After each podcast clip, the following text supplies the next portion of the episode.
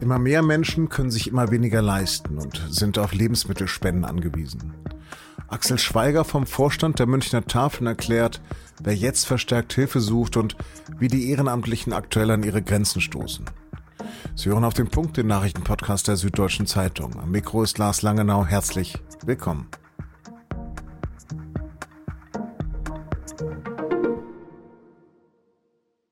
Mehr als zwei Millionen Menschen suchen in Deutschland Hilfe bei den Tafeln. Das sind so viele wie nie zuvor. Im Vergleich zum Vorjahr hat sich die Zahl der Bedürftigen verdoppelt. Das hat eine Umfrage unter den fast 1000 Tafeln in Deutschland ergeben. Wer ihnen noch nicht begegnet ist, die Tafeln sammeln überschüssige Lebensmittel aus Spenden vorwiegend von Supermärkten, Discountern, Händlern und Herstellern. Mehr als 60.000 ehrenamtliche Helfer verteilen sie dann bundesweit an ausgewählten Standorten. Das ist von Ort zu Ort anders. In München etwa ist die Verteilung kostenlos, andernorts gegen einen kleinen Unkostenbeitrag. Aber immerhin Menschen, die in Not sind und für die Aufrufe zum Sparen und Verzicht wie Hohn klingen müssen.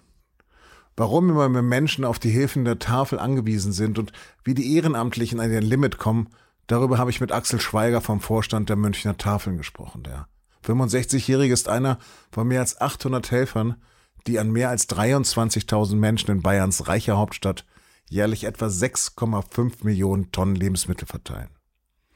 Axel Schweiger habe ich zunächst gefragt, wie oft und wo die Münchner Tafeln Nahrung verteilen, die andernfalls im Müll gelandet wäre.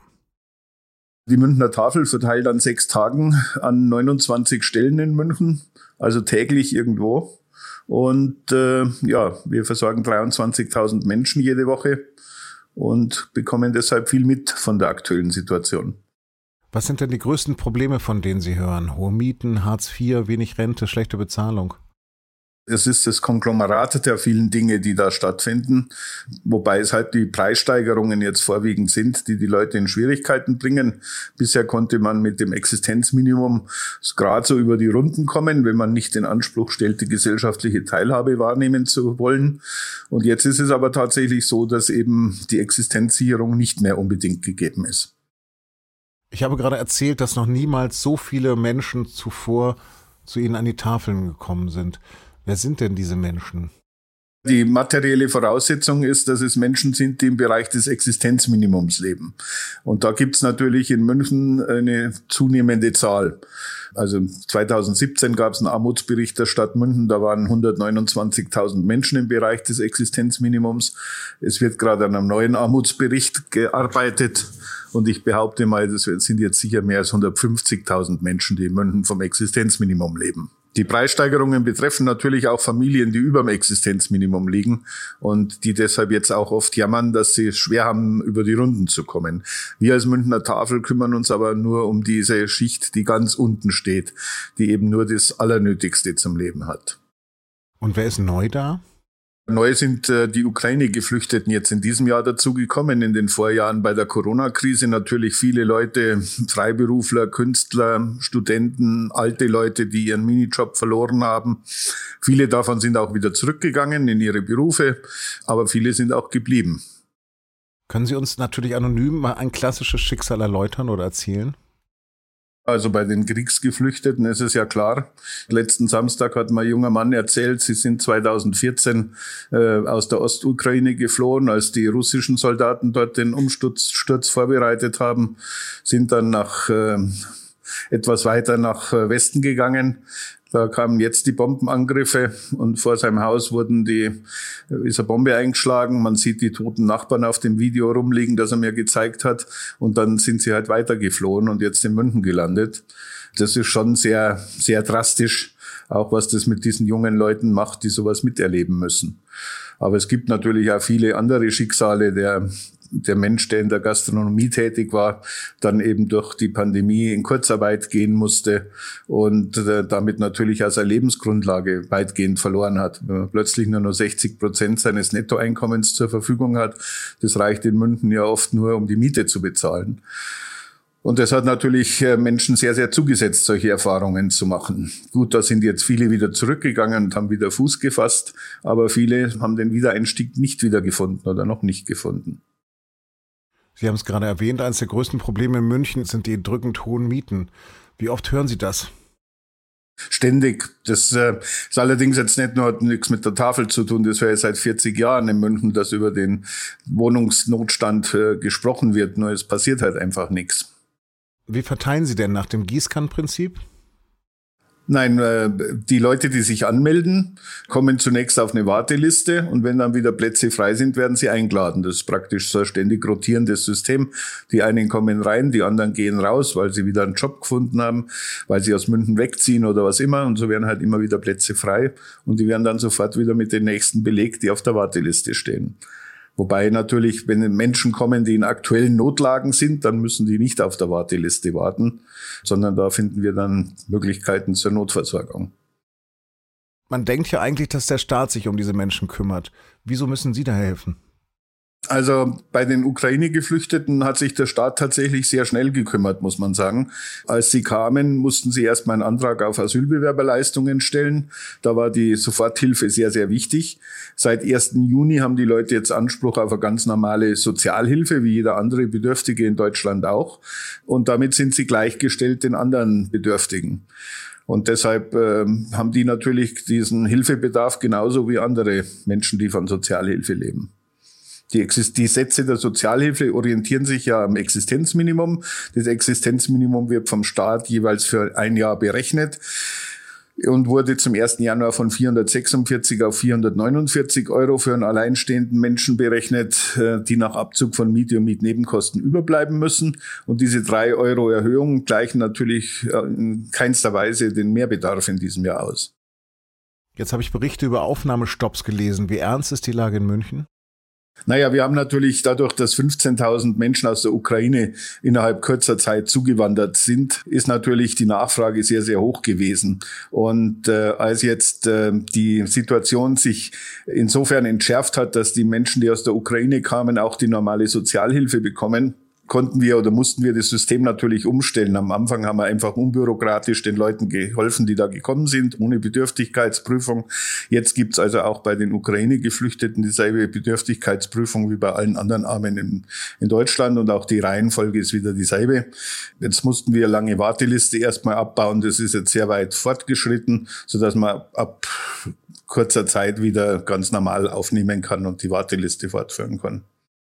Und äh, wie sieht das mit den Spenden aus und mit den Lebensmittelspenden? Kalkulieren die Discounter denn knapper? Ja, natürlich, das ist, das ist spürbar, wobei die Tendenz bei den Discountern oder überhaupt Supermärkten seit Jahren so ist, dass die alle möglichen Verbesserungen einführen, um bedarfsgerechter einkaufen zu können. Da stehen die ja auch unter großem Druck der Verbraucherschützer, dass eben möglichst wenig weggeworfen werden soll, was ja grundsätzlich auch richtig ist. Was natürlich die negative Seite für die Tafeln hat, dass eben pro Supermarkt immer weniger einzusammeln ist. Und da muss man halt, da muss man Antworten finden auf diese Situation. Und für die Münchner Tafel ist eben nicht jammern die Devise, sondern wir suchen nach neuen Bezugsquellen bei Herstellern, bei landwirtschaftlichen Betrieben und suchen halt nach der zu krummen Gurke oder zu, der zu kleinen Paprika, die in der Biogasanlage landen würde, wenn nicht die Münchner Tafel sie von den Betrieben zur Verfügung gestellt kriegen würde. Welche Maßstäbe stellen Sie da an die Lebensmittel? ja, immer hohe. Wir werden von den Behörden wie ein Lebensmittelhandel behandelt. Aber ob jetzt eine Paprika der äh, Handelsnorm entspricht oder ein bisschen kleiner ist, äh, das ändert nichts am Geschmack. Also da können wir durch diese Kooperation mit den, mit den Landwirten oder Gärtnern können wir erreichen, dass wir beste Qualität äh, verteilen können. Nur halt nicht ganz so groß wie die Handelsware. Butter bei die Fische. Wo versagt der Staat? Also der Staat versagt im Moment, dass er sich nicht bewegt äh, und zusieht, dass das Existenzminimum nicht mehr das Existenzminimum ist. Und äh, da müsste einfach schneller dann reagiert werden. In allen anderen Bereichen wird ja auch reagiert, aber da erfolgt wenig. Jetzt gibt es ja mehrere Entlastungspakete auch schon der Bundesregierung und ein paar sind, werden diskutiert. Was glauben Sie, welche Hilfe würde nun wirklich ankommen können? Also diese Gießkannen-Prinziphilfen, die werden nie helfen. Das äh, ist einfach nur Alibi-Funktion. Man muss dann schon konkret die Gruppen stützen, die den Bedarf haben und die Schwierigkeiten haben. Was erwarten Sie denn für den Winter? Naja, gut, ich meine, man muss ja immer, man muss ja immer realistisch sein. Die Bundesregierung kann nichts dafür, dass jetzt eine Situation eingetreten ist, in der halt zum ersten Mal Dinge nicht mehr zur Verfügung stehen, die bisher Selbstverständlichkeit waren. Da kann man jetzt lang lamentieren, wo irgendwer in der Vergangenheit welche Fehler gemacht hat. Ich glaube, da ist tatsächlich die Devise so, dass äh, Menschen, die Möglichkeiten haben, was einzusparen, die sollten einsparen. Aber man muss auch immer im Auge haben, dass es auch Menschen gibt, die nichts einsparen können, weil sie eh schon nichts haben. Herr Schweiger, ich danke Ihnen für das Gespräch. Sehr gerne. War mir eine Freude.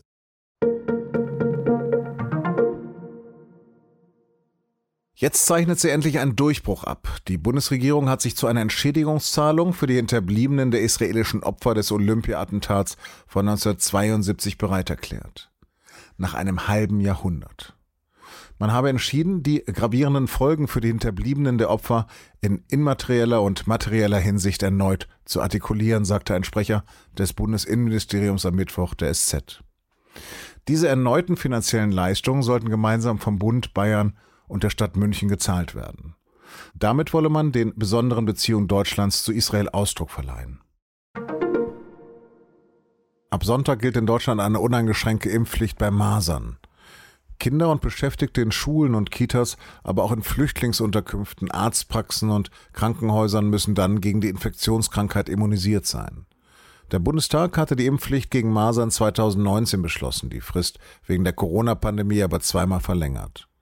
Die Ständige Impfkommission empfiehlt zwei Kombinationsimpfungen gegen Masern, Mumps und Röteln bei Kindern in den ersten beiden Lebensjahren. Für Erwachsene empfiehlt die STIKO eine Impfung für alle, die nach 1970 geboren wurden, noch gar nicht oder nur einmal in der Kindheit gegen Masern geimpft wurden oder deren Impfstatus unklar ist.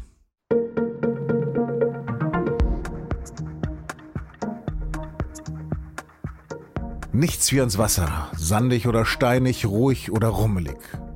Im Reiseteil der SZ am Donnerstag geben Ihnen meine Kolleginnen und Kollegen zwölf Tipps für besondere Strände rund ums Mittelmeer. Und dahin verabschiede ich mich jetzt auch eine Zeit lang. Redaktionsschluss für Auf dem Punkt war 16 Uhr. Produziert hat die Sendung Benjamin Markthaler. Vielen Dank fürs Zuhören und bleiben Sie uns gewogen.